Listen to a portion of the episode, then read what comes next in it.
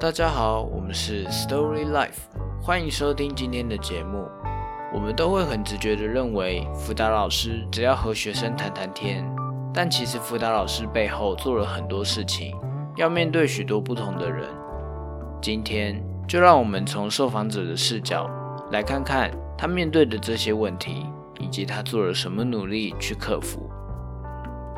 今天很开心，我访谈了一位辅导老师。他当辅导老师，主要是想为学生提供良好的学习环境，一切以学生为中心。普遍上，在学校辅导老师会接触的对象有家长、导师和学生。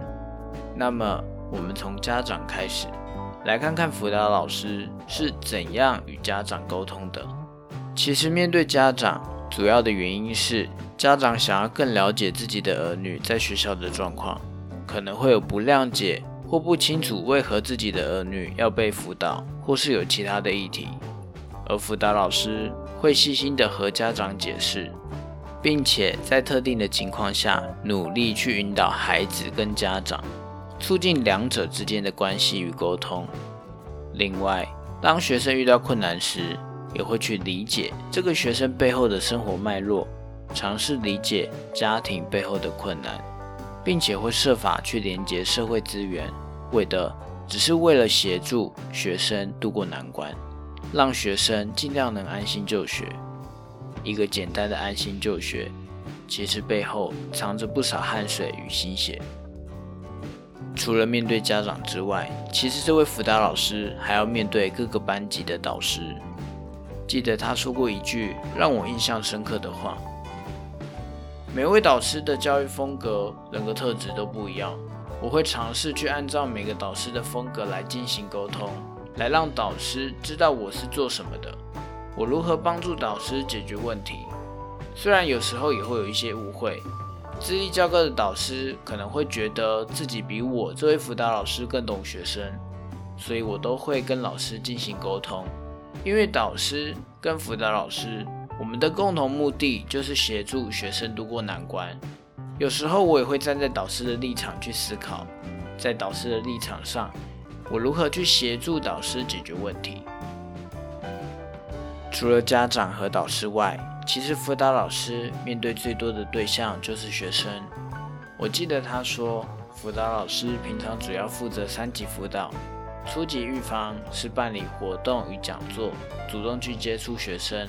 培养学生的行为知识以及对同才状况的敏感度。刺激预防主要协助学生度过困难，比如说个别辅导、资源的连接等等。必要时也会和导师、家长了解学生背后的状况。而三级预防主要面对的就是如何连接资源，进行转介、资源连接与追踪学生的状况，要与第三方合作。如社工、医师等其他相关成员进行沟通与合作。另外，这位受访者也不会一直待在办公室里，他觉得辅导老师要懂得如何行销自己，所以他都会主动去接触学生，去巡逻看看学生的状况，主动去关心学生，也会在学生之间培养许多自己的眼线，了解班级的状况。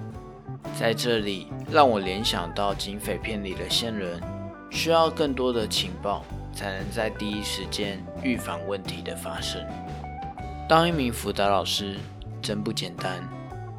现在我才知道，其实辅导老师要面对这么多的人，而且感觉辅导老师的工作很杂，很用心的对待学校里的每一个成员。受访的辅导老师说。只要我看到学生们有一点点的改变和进步，对我来说就是最大的满足。这也是我一直可以坚持这份工作的理由，因为我相信，相信一切都会好起来的，相信自己能协助，也相信环境会慢慢改变，让人了解心理健康的重要性。那接下来下一次的访谈中。当辅导老师面临了个案拿着刀子的故事，是怎样处理？以及面对专业职业时，辅导老师怎样证明自己的价值呢？谢谢大家的收听。如果喜欢我们的分享，欢迎订阅我们的频道、脸书、IG，按赞分享。如果有特别想要听的主题，或者愿意分享你们故事的人，欢迎留言或私讯粉钻告诉我们。